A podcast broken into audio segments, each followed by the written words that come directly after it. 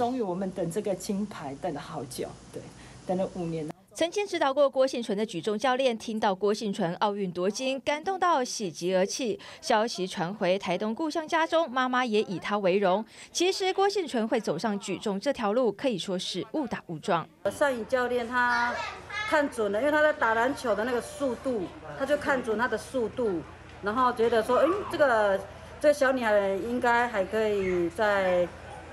他一定有一定的那个爆发力在，所以就让他去举举重。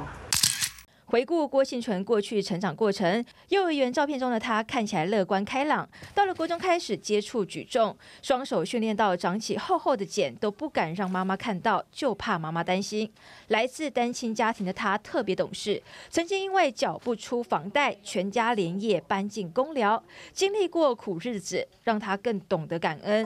有能力就回馈社会，积极参加公益活动。其实我的运动的这个举重的发源地是在嗯呃宝山国中，当然有时候就回来学校看，就是比较资源比较没有那么的那么好那么的好，然后就会想到哎，其实宝山国中是也是非常需要就是我们的去我们的帮帮帮助。郭婞淳二零一七年回母校宝山国中看看学弟妹，捐出义卖所得。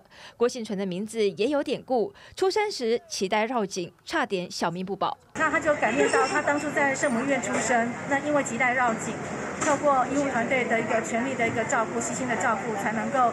呃，救回小命，因此呢，他的名字叫郭幸存。妈妈说他幸存下来，对，是郭婞淳。在当年他的第一部呃，这个第一笔的奖金就捐给圣母医院购买这个救护车。脐带绕颈，幸存下来，取谐音幸存。举重生涯也曾经受伤，走过低潮，捐救护车给医院。就觉得说，哎，自己是有这么影响力的人，然后也也有能力去帮助到外岛的人。那个居民，感恩最好的方式就是回馈。人美心更美的郭幸存，在举重领域撑起一片天。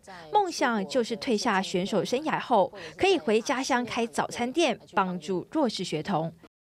昨天除了我们的举重女神郭婞淳替我们台湾镀金破纪录之外呢，晚间哦，这个陈文慧年仅二十四岁的陈文慧也帮我们摘下了铜牌哦。目前来看到我们的这个奖牌榜哦，我们有一面金牌，好，两面银牌，还有三面铜牌。赶快来请教舒培议员，其实冬奥也才比没几天嘛，嗯、我们现在奖牌数已经是破过去台湾历年来的记录了哦。对，我记得我有一年不知道是伦敦。奥运还是哪里的奥运？我记得我们看了好久，怎么都没有得牌。但今年确实让我们真的眼睛为之一亮哦。是我们的这个这个这个选手们哦，真的是非常用他们的成绩来喊出，来在世界上喊出台湾的名字。所以我们真的是第一个与有荣焉，第二个也是非常感谢他们哦，这么用力，尤其是让郭婞淳昨天用这么超高的成绩举起台湾的所有重量了。没错。不过这当然就是说呃。台湾在是是这个呃选这个活动运动场上的困境真的是非常大哦，所以刚刚明佑有讲到，我们曾经在二零一七年有希望帮冬奥证明，希望用台湾的名字去参加，可是那时候郭婞淳其实也有点担心，因为他知道。运动选手他负责的就是把他好的成绩展现出来，帮大家来争取奖牌，为自己来争取奖牌。但是在政治上面，他们其实有时候无能为力。嗯，所以如果我们那时候很非常用力的去推这个奖牌的时候，中国会怎么样阻挠我们？我们不晓得。不过这一次让我们非常开心的就是说，从这个呃开幕式。包含韩国、包含日本、包含这个呃美国哦，很多电视台都用他们的方式来帮台湾证明。我觉得这就是德德不孤必有邻哦，台湾应该被看到，台湾也应该被肯定。那台湾过去用 Chinese Taipei 来参加奥运的时候，其实很多国家根本不理我们啊。为什么？因为他觉得反正你跟中国的问题我搞不清楚，你也没关系啦。反正对我来讲。我不那么重要，我最重要是我自己选手的成绩嘛。嗯。但这一次重要啊，为什么？因为台湾在过去一年在防疫的过程当中，它帮助了很多的国家，送给很多国家口罩，成为大家的盟这个民主盟友，来协助大家度过疫情。再来，这个中国的病毒来侵袭全世界的时候，只有台湾有一个非常好的防疫成绩，所以大家值得大家被看见。所以。这个很多国家都会用防疫好，也会用他们所认识的台湾方式，在他们国家介绍台湾。我觉得这就值得被肯定。没错。当然，我们还是希望，我希望，我相信呢，郭婞淳，如果你问他，你希望用 Chinese Taipei 去参加奥运，还是用台湾的名字去参加奥运？如果都不会受到阻挠，我相信所有的选手说，我会希望用台湾。但当我有可能我因此而站不上这个运动舞台的时候，我就会开始考量，对，就会有一些妥协。对，因为你看嘛，他们有多辛苦的在在努力，在奋斗。刚刚瑞德哥讲。哎，郭幸存第一个，伊都唔是好好命囝嘛，吼、嗯，啊，一起这样努力的在训练自己，让自己的体能能够站上世界舞台的时候，他当然不希望因为政治的原因，因为中国打压的原因，让他的成绩没有办法展现出来嘛，吼，所以当然我们希望所有的选手能够有好的运动的环境，但我们也希望我们台湾能够被证明。那呃，我我我必须要讲的就是说，这个成绩吼能够这么短的时间呃能够展现，我觉得跟。呃，我们的这个运动的资金的投入也是息息相关呐。我必须要讲，我们在第一层，在基层，在协助很多运动选手的时候，曾你知道吗？我我我曾经学协助一个选手，他其实很年轻，他现在只有高中而已，准备考高中。但他在这个冰上滑冰上面非常非常厉害，但他的妈妈就觉得说，不行，你不能只当职业选手，因为我很担心你二十五岁之后的运动生涯就没了。你的人生就不知道怎么样，所以他就要求他的这个学业成绩也要非常非常努力。那这个事情其实是展现在所有的专业选手上面，他的家长会担心的事情哦。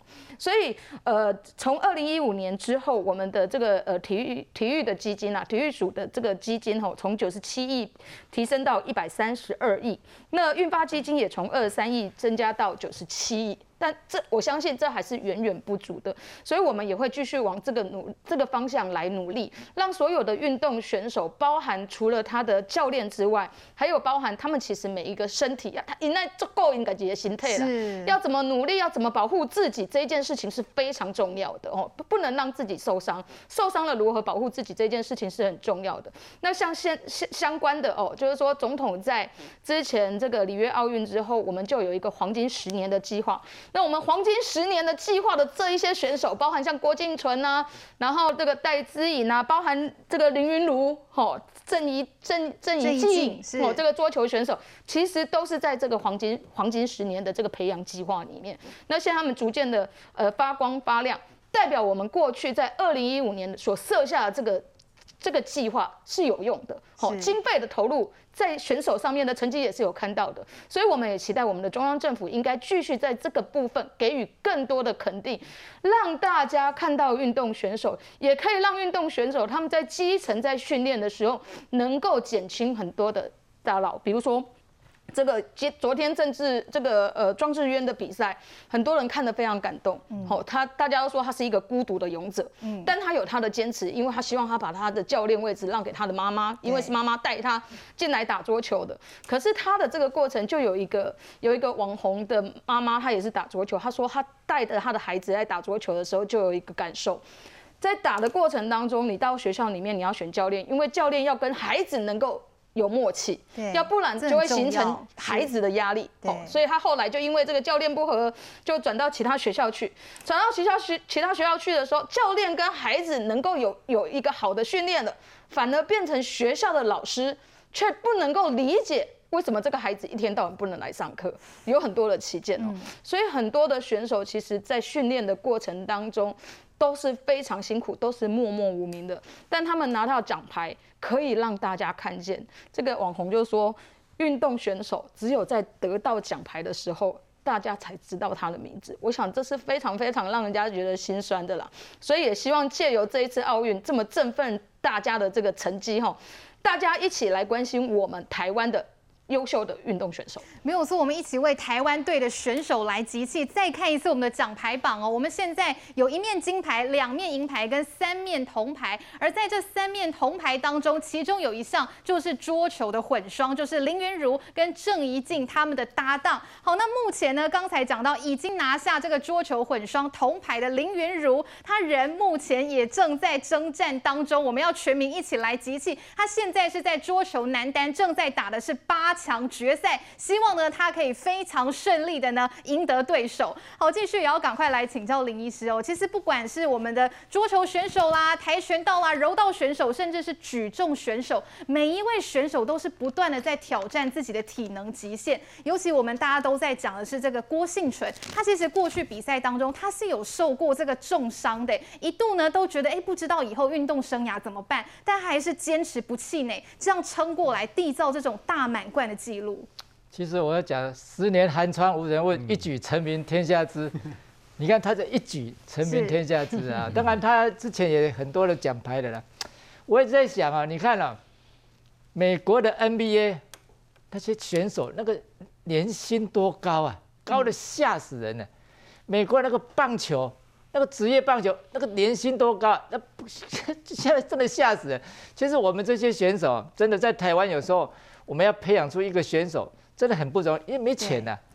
其实，其实说在行行出状元，我一直讲说行行出状元，不一定说不一定说要读书才可以成功的。其实很多的行业，如果你可以，你可以在那边当杰那个很出很出人头地的话，都是成功的。本来就不是说一定要读书，所以但是呢，我们台湾的在儒家思想里面就是说，嗯啊，万般皆下品，唯有读书高。其实不一定呢，我觉得有些人读书读到大大学没投入也是这样，也是不行的。所以，我我是觉得，如果我们这些奥运选手这些人哦，好好给他培养，或许他将来，你看我们很多棒球选手也到美国去去打那个去去打棒球，也是真的很好啊。那个收入都比我们这个你你读书读了一段一技之长很重要。我觉得不要说一定要读书才行啊。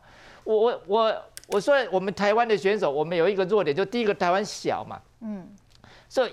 你要人少，你要本来要找到一些杰出的人就不容易的。好，第一个，第二个呢，我们的训练本来就是没有那么没有那么好的人去培，没有那么好的钱跟人去培养你呀。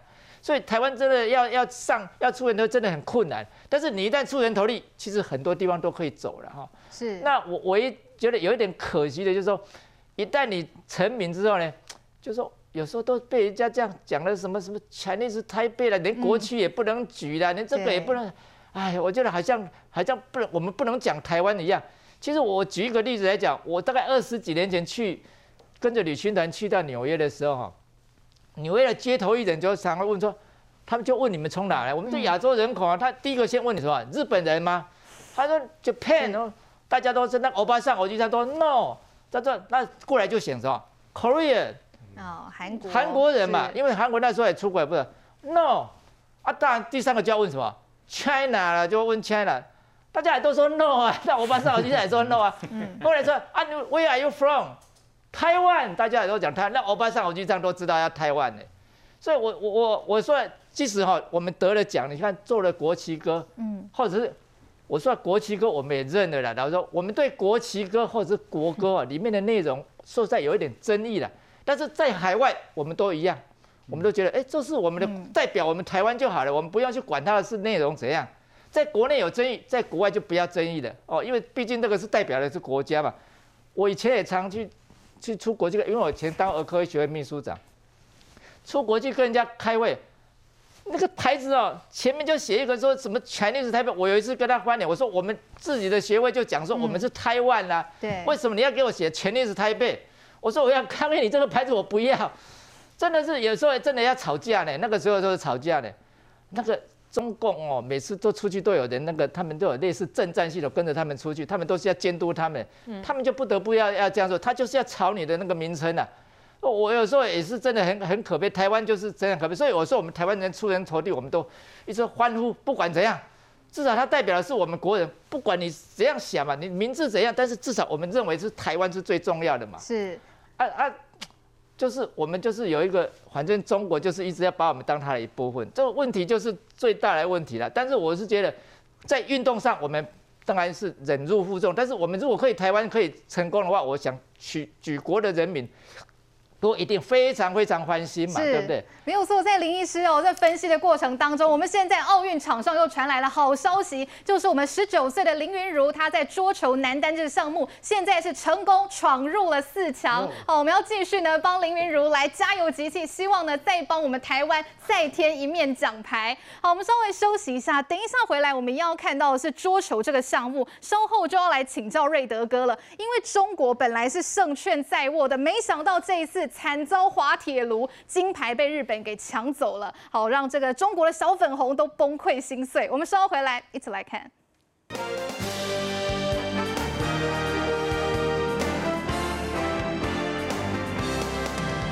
冬奥场上持续传来这个比赛的捷报，就是呢，我们的林昀儒在稍早以直落四哦，这样解决了对手，成功的闯进四强了。其实林昀儒哦，他在这个桌球混双的部分也打出好成绩，他跟呢这个郑怡静他们两位替我们台湾是摘下了铜牌。好，这一张照片哦就被网友拿来大肆的讨论哦，因为第一名好，第一名是日本，好，第二名是中国队，然后第三名是我们台湾队，林昀儒跟郑。郑怡静的组合，好，瑞德哥怎么看？很多网友就说，哎、欸，看起来好像这个日本啊，跟我们台湾站得比较近，那跟中国好像有刻意保持距离。网友就笑说，这是不是在远离病毒啊？来，赶快请教一下瑞德哥。应该是这个保持社交距离吧，应该是这样吧。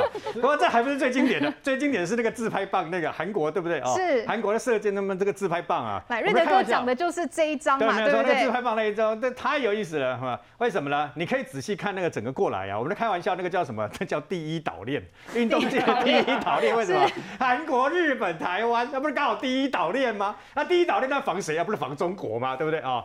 那么你你就可以看得出，其实我觉得是运动员的这个气度跟他的态度。我们常讲说，体育场上是运动家运动家的这个等于说他的精神嘛。可是我有时候也觉得中国的这个呃运动员很可怜，嗯，他们好像都必须要拿到金牌才可以。拿到银牌就被人家干掉，对不对哈？然后就被人家骂。你看那个射击输给我们的，输给台湾的这个呃男子团体的这个射击比赛，那输了以后，你你知道吗？结果呢，中国小粉红对不对？开始破口大骂，那么酸民用那个不堪入目的说。输给台湾，他们都常常就骂我们叫弯弯嘛，对不对哈？然后输给台湾，然后呢输给弯弯，然后还笑成那样子，可不可耻啊？任何一个呃，这个你你想象得到，那，他拿到银，他他很多都是拿到银牌，拿到铜牌，还要被你们骂成这样，都很厉害了。对，没有错。那以刚刚的这个等林昀儒来讲，他事实上是排名世界第六名了哈。然后可是刚刚那个斯洛维尼亚那个呃选手呢，二零一六年的时候，其实他是呃林昀儒是输的，嗯，他们两个人打过一次了，那一次他是四比三也是输，那这次扳回一城哦，四比零哦。那么可是问题是啊，这个他下一站要面临的是排名世界第一的樊振东，中国的哦，那那个真是矮道中的矮道，因为他排名世界第一，表示他真的是很厉害嘛。这是进步。不过没有关系，我觉得很简单，就是放手下去，尽力就好啊。你得啊，本来就是这样子嘛，放手下去嘛。你你知道吗？在体育运动赛事最好看的是什么？老将通常会落马，你知道吗？那个世界最棒的哈，日本体操王子主要为丁管长落来，对啊，就不知道为什么。对。然后呢，不就不知道为什么？那那么多的老将，你看张永然他们姐妹，第一第一轮第一轮就被刷掉，对不对？爆冷出局。但是那些小将，初出茅庐的这个小将，第一次参加，对不对？哈，杨永伟也好，然后包括这个的罗嘉玲也好，罗嘉玲还被中华奥奥会呢。完全没有列入可能的得牌的名单里面的，是是，那这种才可贵。为什么？啊，对，因为我的我虎丹吗？我第一次来，因为你会紧张嘛。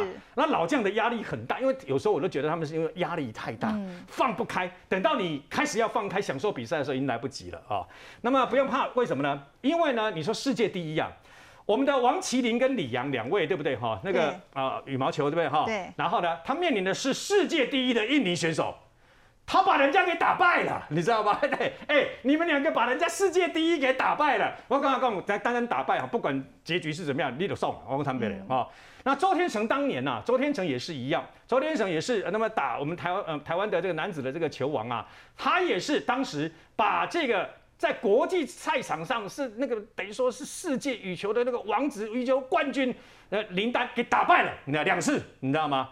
所以世界每一个人都是从那么最基层开始这样上来以后，然后慢慢慢慢的，然后经过了无数的磨难温年了，我跟他们讲，一路一帆风顺哦，结果难关一输了就完了，你知道吗？所以呢，每个人都是这样跌跌撞撞、跌跌撞撞累积经验这样起来的。那我觉得这样蛮好了，但是至少啊，我那天看到那三个这个射箭的这个等于说选手呢，是有点吊儿郎当、谈笑风生这样子，蛮蛮好玩的。是为什么？他们很显然在享受比赛嘛，对不对？嗯那当然，他们把中国的中国本来以为自己会赢，你知道吗？最后我们打败，我跟你讲，不管他们有没有拿什么什么奖牌，打败中国队我就爽了，你知道吗？我就爽歪歪了，你知道吗？回去也那个中国队也是被他骂得一塌糊涂啊。但问题就在哪里啊？因为后来啊，我们看那个他们队呃，包括这个等于说呃南韩的代表队，你看那个是人吗？那个是魔鬼生化人，你知道吗？咻咻咻咻咻。每个全部都满把满把满把红心红心红心，每个都十分，每个为什么都十分十分十分？告诉各位，如果你知道他们人家训练的过程，你就不会觉得怎么样了。人家从人家的选拔跟我们都不一样，我们这边还有说你上次得过奥运金牌啊，你是第几种子，对不对？是是。呼呼尾丁来。他们南韩的射箭选资格的时候，国手资格是专播忘记你过去的经验，你过去的什么东西都忘记。然后呢，每个人都给我比赛，然后比赛了以后呢，你给你几次的机会，然后比赛是多少，从里面选拔，选拔以后，从选拔开始，每个人要射三千箭以上。从以前到现在，不知道射几万箭。从他们小学开始，有一百四十几个国小都有这个射箭社团，一路射射射射射射到那个中年大叔，有没有？射到他的弓比人家都多五磅，人家四十五磅，他五十磅，然后然后呢，射到这里啊，他肩膀的这个肌腱断了三根，还在射，每射一箭就非常痛，但是他一定要把奥运给这个等于说呃这个呃呃给给射完，最后他拿到了不可思议的奥南韩奥运史上年纪最大的金牌啊，嗯，你看那种奋战精神，他也曾经。也曾经是少年的这个等等于说啊，那个少年的这个奇迹呀，但是一度变成他们全全队里面的最后一名。是，所以我就告诉你说，为什么这运动好看？我们台湾也是一样啊。我为什么说我们大家都喜欢看，连我女儿都喜欢看了，人家不不接受体育的都喜欢看，这就是一个好事。虽然有人说，哎，你们就四年看一次的，你们几年看一次？我们每个人会有每个人不同的喜好。我是因为二十几年前我儿子喜欢看美国职棒大联盟。所以洋基队三名人安纳多安那我算不能去研究，你知道吗？然后呢，紧接着大家有一个投影，有一个投射。那现在呢，我们等每个人，我跟你讲，我到现在还忘不了郭庆存那倒地的那一刻那种笑容。照理来讲是应该扼腕痛哭，对不对？对。一笑个哈你主人呐，对吧？哈，那就是咱台湾人的精神呐。搏斗失败不要紧，拍拍身上的灰尘，站起来继续奋战。没有错，我们也要持续替我们这个桌球这个林云如来加油。刚才瑞德哥有提到，他下一站呢要出战的是中国的选手，看起来会是一场硬战。不过呢，大家都相信林云如一定能够发挥他的实力，我们持续来帮他加油哦。好，那接下来我们稍微休息一下，等一下我们要来迎接这个柔道男神杨勇伟跟跆拳道女将罗嘉玲，他们稍后五点钟就要返抵国门了。稍后回来一起来看。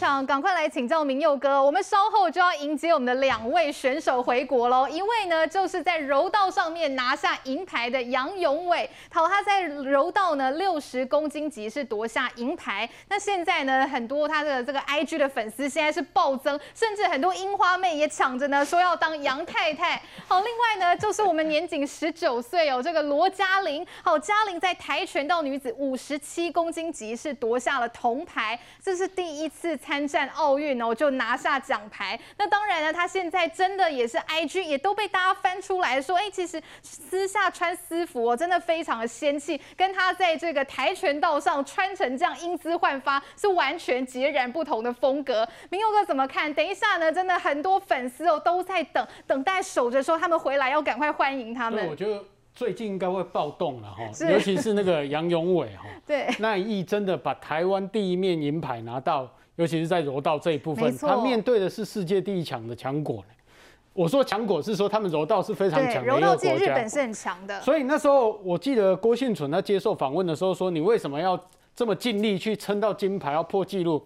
他说：“是因为杨永伟给他的勇气。”哦，他特别提到杨永伟，他说是因为他给他的勇气，所以他才决定说。看到我们得到这一面银牌，他要努力的要再撑起一个金牌，因为他说他看到他的努力，有激励的感觉。对，我是我觉得这种呃运动员之间相互的欣赏、相互的去激励，我觉得是这一次我们在奥运上表现非常重要一部分了。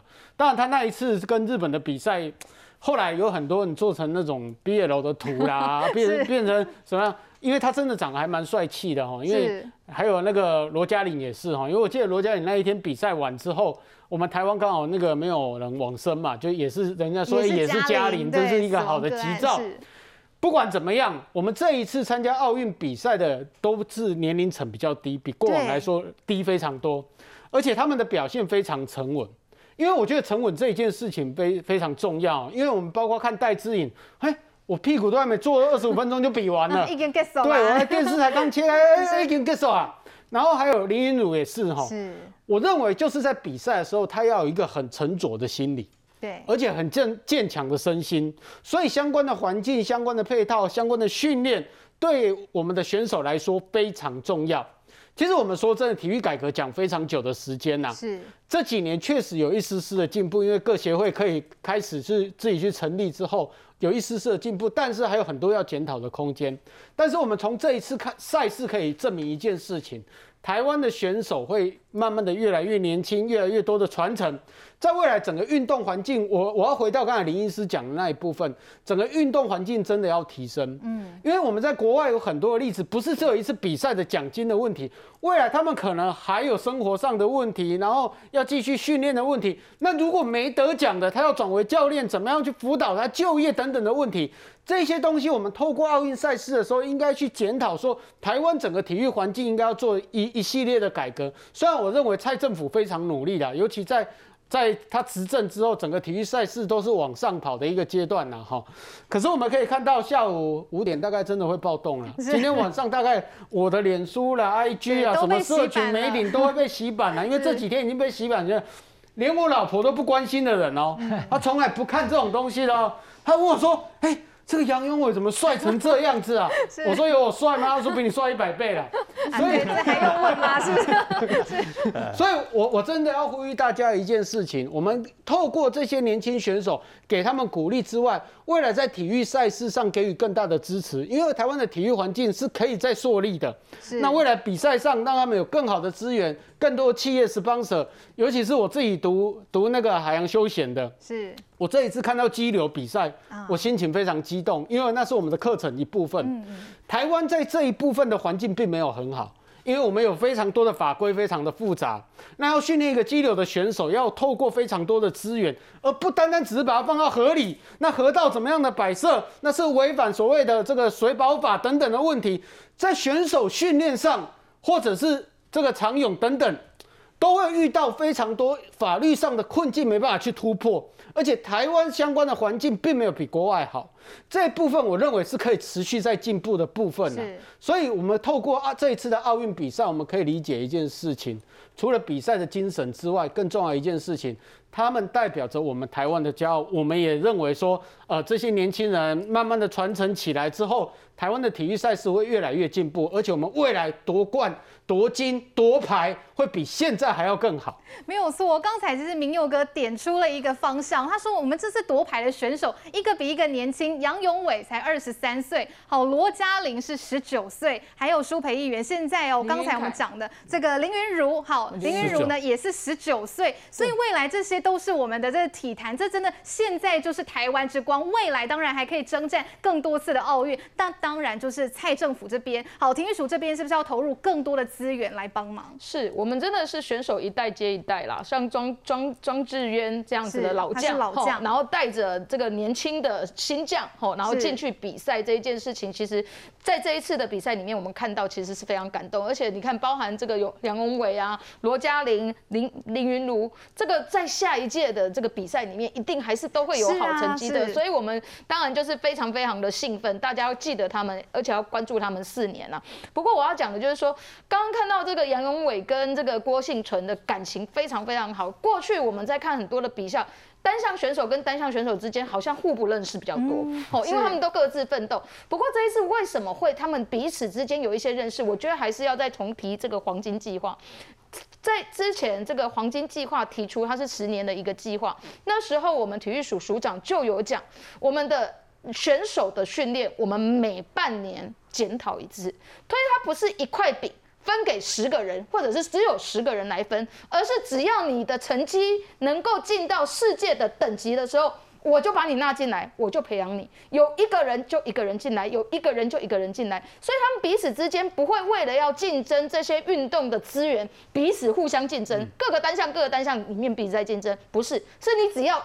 我的成绩到了，我你就变成我这个 group，、嗯、我就帮你来训练。所以我觉得这一件事情是非常非常重要的。我们应该让我们的选手在他的舞台上面能够努力的去展现出他的专业、他的成绩，而不是为了运动资源、为了训练，他必须要去跟其他的单项选手去争取资源。我觉得这非常非常可惜。所以这一次之后，我认为体育署当然。